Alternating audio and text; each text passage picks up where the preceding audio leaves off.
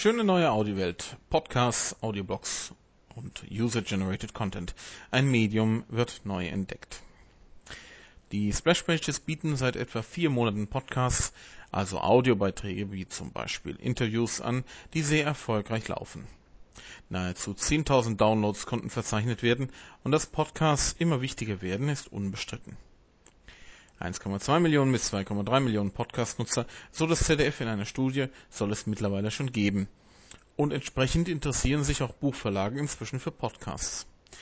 Der Fokus Magazin Verlag hat auf der Buchmesse am Mittwoch eine Podiumsdiskussion zum Thema Podcasts unter dem Titel Schöne neue Audiowelt, Podcasts, Audioblogs, UGC, User Generated Content, ein Medium wird neu entdeckt angeboten.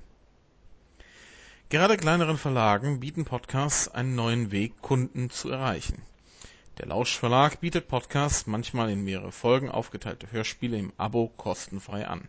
Es ist also von unserer Seite aus ein Marketinginstrument, um Menschen zu begeistern, für die Inhalte hinzuweisen, äh, eine Welt zu schaffen außerhalb unserer reinen Produktwelt.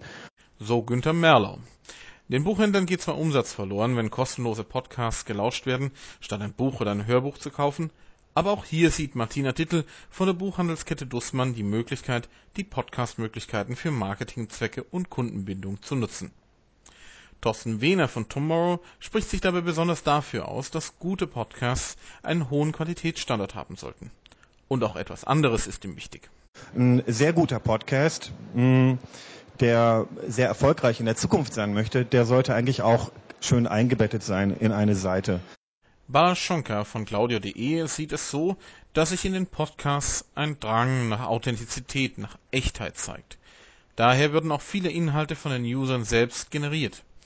Anbieter müssen fähig sein, die User dort abzuholen.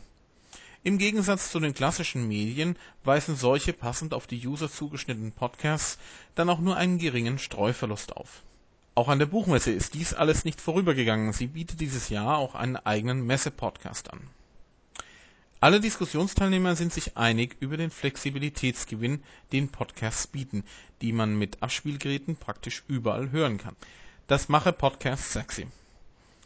Überraschenderweise legt der Großteil der Nutzer aber gar keinen so großen Wert darauf.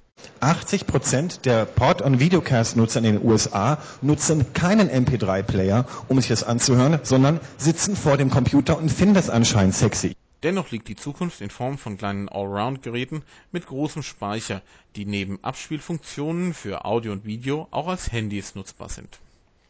Die Bezeichnung Podcast könnte sich in Zukunft aber zu einem Streitfall entwickeln. In den USA hat Apple bereits zwei kleineren Unternehmen, die Zubehör für iPods herstellen, untersagt, das Wort Pod zu verwenden. Ungewollte Schützenhilfe für die Verbreitung von Podcasts, vor allem Hörspiele und Hörbücher, liefert dabei ausgerechnet der Konkurrent Fernsehen.